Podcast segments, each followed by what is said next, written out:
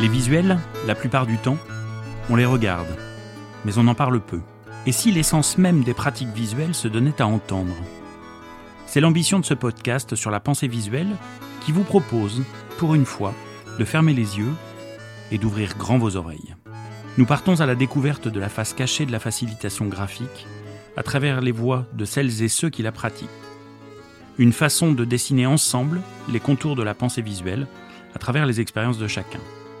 Bienvenue sur ce podcast, La pensée visuelle en ébullition. La pensée visuelle en ébullition, un podcast d'Éric Simon. Inspiration, parole de professionnel. Aujourd'hui, dans le podcast euh, La pensée visuelle en ébullition, je vais laisser la parole à Sophie Lepaner, qui est vice-championne de France du mind map et puis également championne du monde en catégorie magazine. Bonjour Sophie. Bonjour Eric Simon. Merci Alors, beaucoup euh, de m'inviter dans ton podcast. Ben, je t'en prie Sophie. Donc tu es championne du monde catégorie euh, magazine pour le mind map. Ça veut dire quoi ça, catégorie magazine? Alors, catégorie magazine, ça veut dire que tu as un magazine de 70 pages environ à synthétiser euh, sous forme de mind map pendant un temps euh, dédié de, de, deux heures. Donc là, il faut respecter. Voilà, c'est ça. Donc, euh, on respecte les règles, les règles justement Busan. Et il faut voilà, ressortir en fait l'intégralité des informations importantes de ce magazine. Et c'est des magazines qui ont voilà, une cinquantaine de pages ou plus? Un peu plus, oui, on est, on, a, on est pratiquement à 70 pages. Et comment tu procèdes, Sophie, pour pouvoir en si peu de temps résumer autant de pages? Alors justement, il y a évidemment on utilise différentes méthodes, mais c'est vrai que là, euh, avoir le, soutien de la lecture rapide, c'est quand même assez important, et se faire confiance aussi. Tu vois, une forme de lâcher prise afin de pouvoir lire rapidement et d'avoir les, les mots clés qui, euh, qui ressortent euh, visuellement finalement euh, dans, dans, le, dans la lecture du texte. Donc tu feuillettes rapidement l'ouvrage, euh, tu repères les mots-clés et tu vas dans l'ordre ou tu prends au hasard les différentes pages? Non, je vais dans l'ordre. Je vais dans l'ordre pour savoir où j'en suis rendu en fait. Tu vois, ne pas oublier une page. Donc surtout d'autant plus que là, avec le Covid, les championnats se passent en distanciel. Donc, euh, donc c'est un PDF, donc c'est plus facile, euh, tu vois, de s'y retrouver en prenant dans l'ordre. Et lorsque tu lis, tu, tu, crées ta carte euh, en même temps ou tu fais une carte brouillon et ensuite tu essayes de structurer autrement le propos? Je fais une carte brouillon, mais ça ne veut pas dire en fait que je vais suivre l'ordre chronologique de, des informations. Tu vois, il y a des informations que je peux trouver et mettre dans différentes branches en fonction de ce que j'aurais choisi comme, comme thématique. Et aujourd'hui, Sophie, tu, tu, formes des jeunes et des adultes sur euh, la construction de cartes heuristiques, c'est ça? Oui, c'est ça, oui. Ça a été une évidence pour moi lorsque j'ai découvert euh, justement ce, super pouvoir eh bien, de retransmettre euh, aux jeunes et aux familles qui peuvent à leur tour justement, certains parents en fait sont très, très impliqués dans l'accompagnement de la scolarité de leurs enfants et souhaitent justement pouvoir leur retransmettre cet outil et, euh, en profiter eux-mêmes euh, pour leurs propres activités. Alors sur ton site internet, Sophie, tu dis que la carte heuristique, c'est un super outil pour apprendre à mieux mémoriser, à mieux s'organiser, mais qu'il y a aussi des, bénéfices cachés que tu as découverts euh, au fil du temps. Tu peux nous en parler, s'il te plaît? Ah oui, oui, oui. Eh bien, c'est euh, grandir en fait, puisqu'on grandit, puisqu'on va questionner, euh, on questionne le monde quand on fait une carte mentale. Pourquoi on choisit tel ou tel mot clé Dans quelle quelle est l'intention de cette de cette carte mentale? Elle nous aide à réfléchir, tu vois, sur un sur un sujet quelconque. Et puis, on va développer sa créativité. Et alors là, c'est vrai que ça a été euh, aussi euh, une surprise parce que moi, j'ai le cerveau qui foisonne, qui voilà, je, vois la vie en couleur. Et la carte mentale m'a permis aussi de développer ma créativité, mais dans un cadre assez strict finalement de, ces fameuses règles Busan. Donc je trouve ça extrêmement intéressant de jouer, euh, de jouer avec, ces, avec les règles et voilà, de pouvoir à la fois s'en affranchir mais en connaissance de cause ou bien de de, prendre, d'être pleinement soi-même, en fait, au sein de sa carte, en, en y mettant vraiment euh, notre propre, euh, notre propre cœur. J'aime à dire, en fait, que le cœur de carte, c'est ce qu'on a au fond de notre, de notre cœur, tu vois, c'est c'est euh, là où on va y mettre le, plus de couleurs, les mots, le, mot, le, sujet le plus important, trouver un, un, visuel impactant, eh bien, on y met une part de nous-mêmes. Et par rapport aux autres outils visuels tels que le sketchnote ou les cartes conceptuelles ou, les cartes panoramiques, ouais, tu penses que le mind map c'est vraiment un, très bon outil pour démarrer l'apprentissage du visuel? Oui, c'est un très bon outil parce que justement il est très cadré. Voilà. Donc après on peut euh, s'en s'en affranchir et puis aller voir sur d'autres euh, d'autres outils mais en ayant, euh, tu vois, lorsque je, fais des, fresques murales, je sais que la carte mentale m'aide en fait à conserver euh, les mots-clés et aller droit à l'essentiel.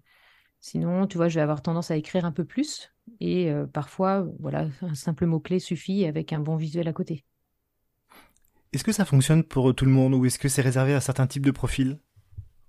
Alors ça fonctionne pour tout le monde parce que on peut être justement il y a différents types de profils. Euh, je pense que tu veux parler des intelligences multiples et euh, on va avoir euh, bah voilà quelqu'un qui est très logico-mathématique qui a besoin d'ordonner ses idées. voilà, il va très bien s'y retrouver dans la carte mentale. Et puis bah, la personne qui est visio visio-spatiale, bon là ça paraît être une évidence. Mais on a aussi euh, le naturaliste qui euh, aime euh, classer les choses, classer les, objets. eh bien, là, il va devoir classer ses idées, ses informations. Donc, et puis, bah, c'est un réel soutien pour, pour la, prise de parole en public. Donc là, voilà, développer la, prise de parole ou ça peut être utilisé également dans le travail de groupe ou le travail tout seul. Donc voilà, en fait, ça vient je pense, toucher euh, toutes nos intelligences, toutes nos différentes intelligences euh, à plus ou moins grande, euh, grande échelle. Auparavant, Sophie, tu étais photographe, c'est ça? Et donc tu as découvert le, le il y a très peu de temps, en fait. C'était en 2020, je crois. Oui, c'est ça, en 2020.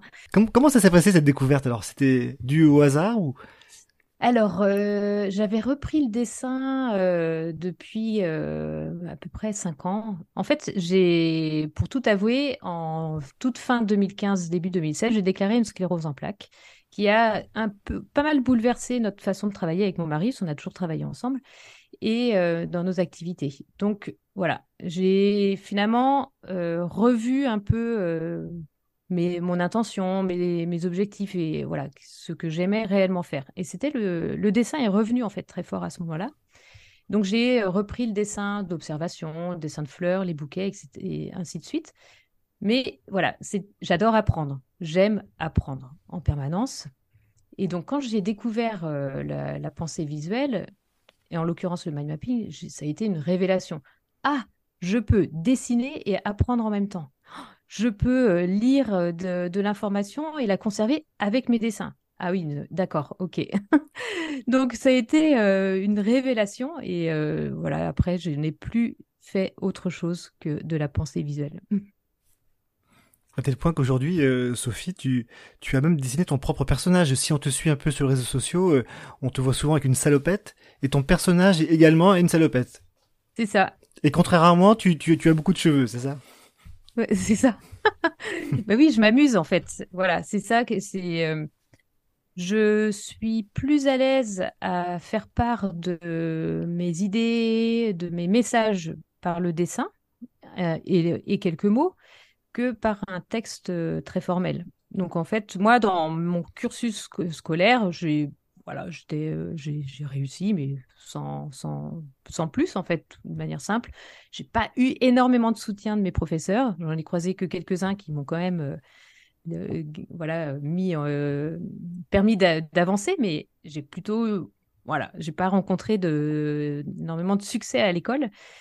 Et pour moi, j'étais restée assez marquée, en fait, de cette difficulté à l'écriture, euh, voilà, comme l'écriture d'un roman ou l'écriture d'un texte hyper fouillé. J'admire. Et en fait, moi, je suis quand même plus à l'aise finalement à partager ces, euh, mes connaissances par le visuel euh, grâce au dessin, à la BD, etc. Et D'autant plus en ayant mon personnage que je fais parler. Donc oui, effectivement, je lui ai fait plein de cheveux, parce que du coup, je me dis, bon, il a plein de cheveux, j'ai les cheveux frisés, les cheveux poivre et sel. Bon, ok, mon personnage, il les cheveux frisés, mais il en a encore plus, j'adore les cheveux qui sont très gonflés. Donc je m'amuse en fait à, retranscrire euh, ce, que, je veux faire passer comme message en fait à travers ce personnage. Mais c'est pas anodin de faire son propre personnage. Moi, j'ai le souvenir de d'avoir rencontré il y a presque une dizaine d'années euh, une formatrice en pensée visuelle qui s'appelle Salma Odmani. Et puis justement, elle faisait souvent ça en formation. Elle demandait aux gens de, de créer leur propre personnage. Et apparemment, ça a un impact. C'est autre chose que de résumer simplement du contenu sur sur une feuille. Eh oui, parce que là encore, on y met son une part, on y met son cœur en fait. Tu vois? Et moi, j'aime euh, lorsque je dessine euh, un visuel avec, euh, avec un message, si je veux qu'il soit impactant, c'est vrai que je vais me projeter dans la scène. Je vais la vivre. Mm. Donc après, je la retranscris. Mm. Et aujourd'hui, tu, Sophie, tu as quitté temporairement les environs de Nantes pour te rendre en Espagne. Et du coup, tu as fait aussi voyager un personnage qui s'appelle Sofalda. C'est ça. Raconte-nous cette histoire de Sofalda. Alors, Sofalda est née euh, parce que. Euh, alors, Sofalda est là une salopette aussi, mais une salopette bah flamenca. Quand ah, même. Rouge à pois noir. parce que Sofalda est en Espagne. Je, Dans ma famille, en fait, euh, mon mari parle très bien les langues étrangères. Ma fille de 15 ans en parle déjà plus de 4. Et j'ai mon fils de 10 ans qui, lui, est dans, dans, dans l'apprentissage. Et il y a moi, voilà, qui ne suis pas une king de la, de, voilà, de, des langues étrangères. Du moins, c'est ce que je pensais.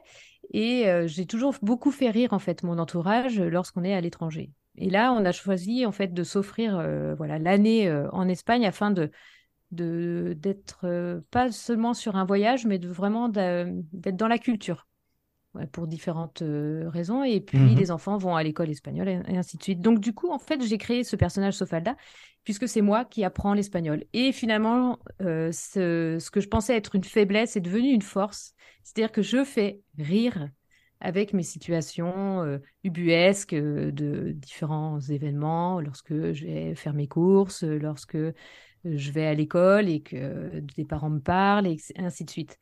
Et donc voilà, donc euh, Sofalda est né, donc c'est des histoires dessinées, rigolotes, et avec euh, une planche, euh, une planche de sketch note de vocabulaire, afin de pouvoir voilà implémenter aussi des connaissances en espagnol. Et c'est une bande dessinée qui se résume à deux trois cases ou c'est beaucoup plus? C'est plutôt un peu plus.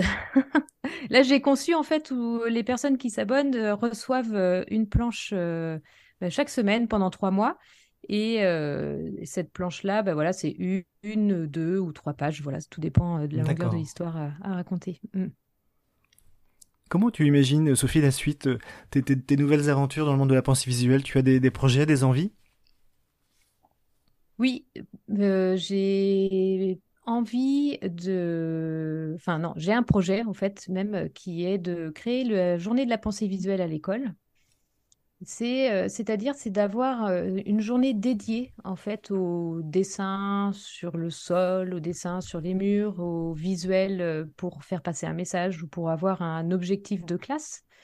Voilà, au sein de, au sein des écoles, afin de, de remettre ben voilà tous les types de profils très à l'aise dans les, dans les différents apprentissages que si un enfant aime dessiner, qu'il puisse être mis en avant aussi avec son dessin, avec ses visuels couplés euh, dans, dans, son cahier.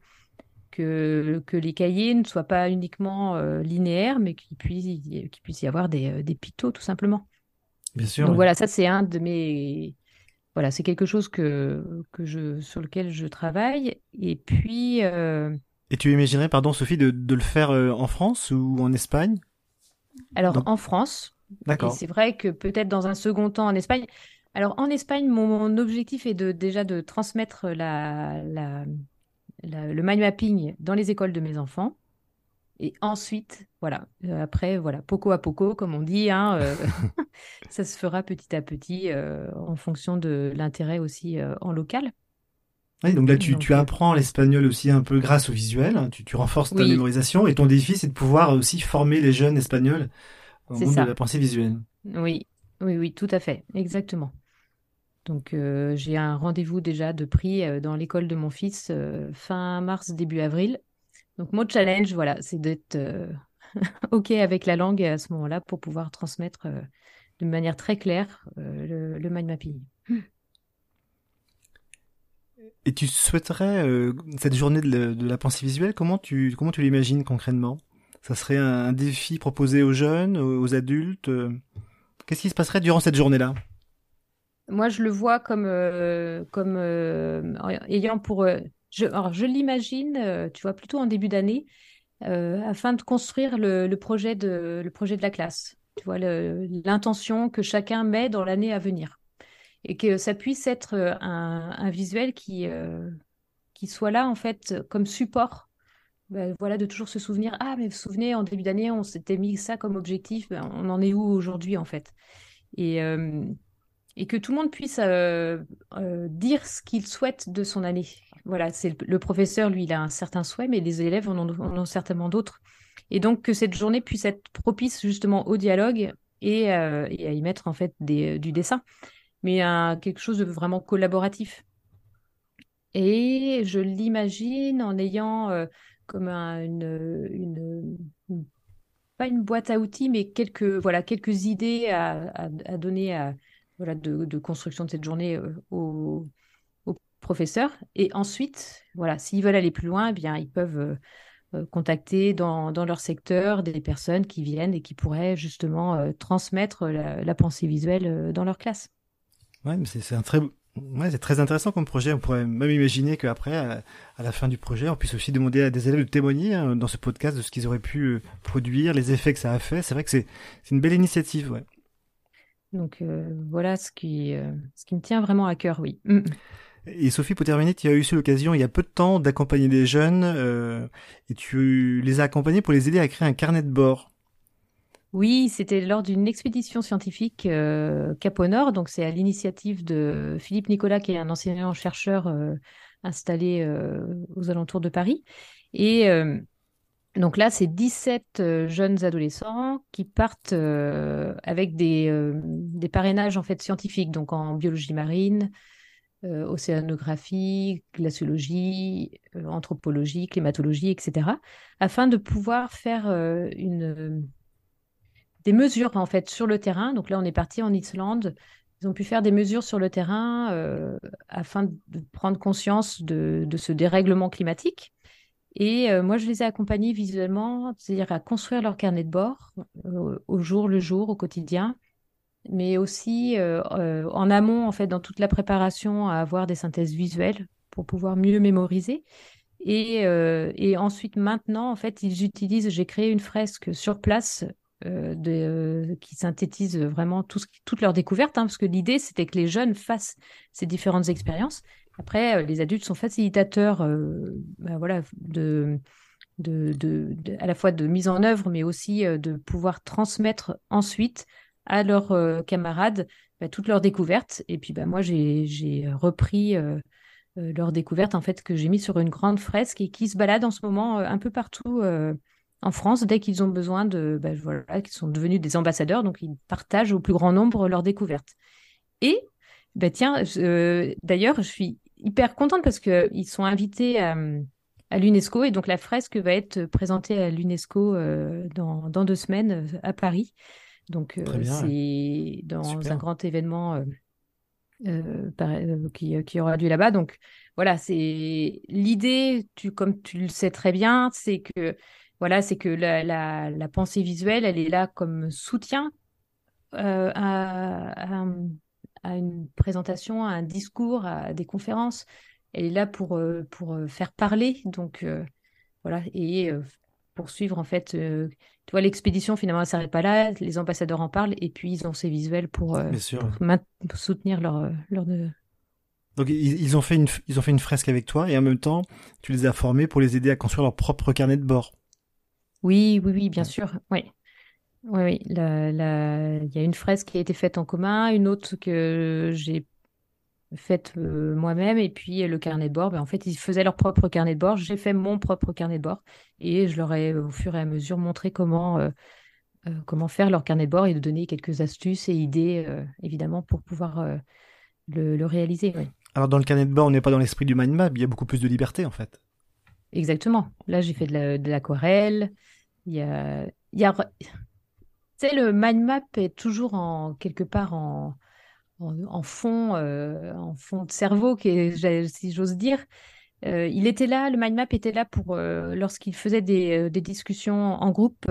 Je prenais les, les notes en mind map et ça, voilà pour qu'il puisse visualiser ce qui, ce qui avait été dit. Mmh.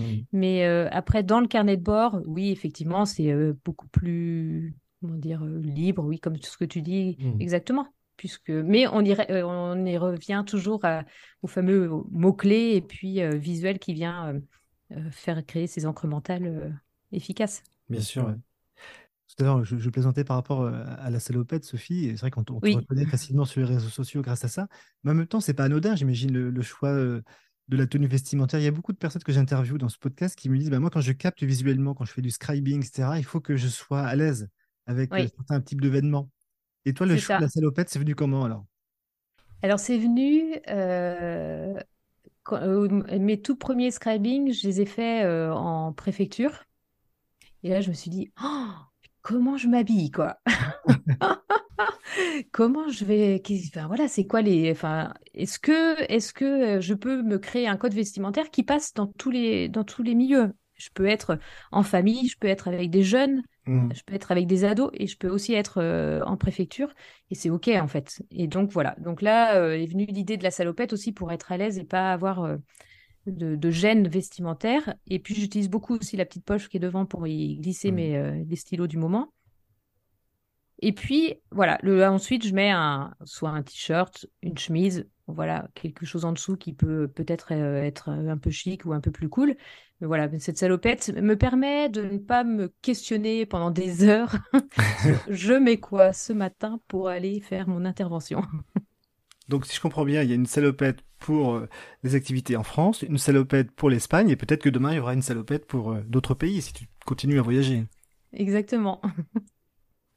Exactement. Eh bien, merci Sophie, merci beaucoup d'avoir pris un peu de temps pour échanger. Et puis, euh, si les gens souhaitent euh, s'initier euh, au mind map ou à d'autres outils visuels, ben, ils auront les informations de ton site sur la page du podcast. Merci beaucoup, Sophie, et puis à très bientôt. À très bientôt, merci.